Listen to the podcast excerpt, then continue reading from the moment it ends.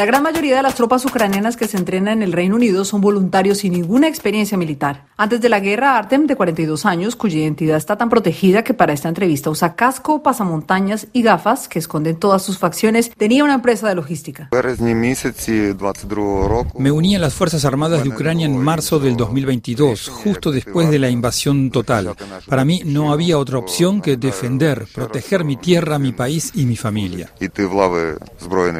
En este campo de entrenamiento, en una locación secreta en el norte de Inglaterra, abundan quienes tienen familia en el ejército de Ucrania, como el hijo de Artem. Como padre pienso en él, me siento orgulloso de él y también tratamos de comunicarnos cada vez que tenemos la posibilidad.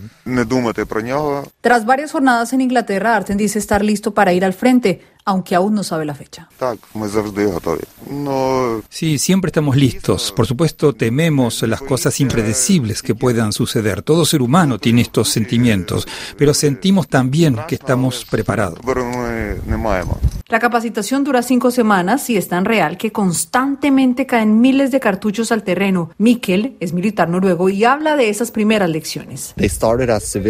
Comenzaron como civiles, así que les hemos enseñado todo, desde cómo funciona el arma hasta cómo operarla y disparar a los objetivos. Practican puntería en el polígono. Tras cada sesión, el entrenador resalta los aciertos y los errores, ya que estos pueden ser fatales. Germund es uno de los instructores que se había retirado de las fuerzas militares de Noruega, pero la guerra lo obligó a regresar. Están muy motivados. Para todos hay mucho en juego desde un punto de vista personal en el conflicto. Todos ellos se han visto personalmente afectados por la guerra. Por eso tienen muchas ganas de aprender. Aprenden técnicas de combate en zonas urbanas y cómo ingresar a edificios.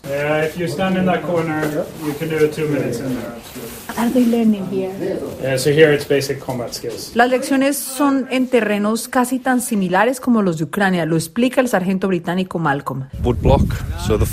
Aprenden a combatir en trincheras y bosques, luchan allí y luego esto les ayudará porque en Ucrania hay algunas trincheras. Sí, obviamente quieren ganar. Creo que son un grupo de hombres muy fuerte.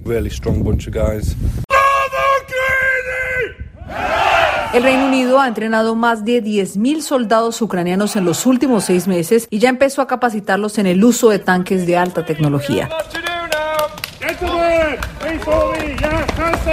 Desde el norte de Inglaterra, Luisa Pulido para Radio Francia Internacional.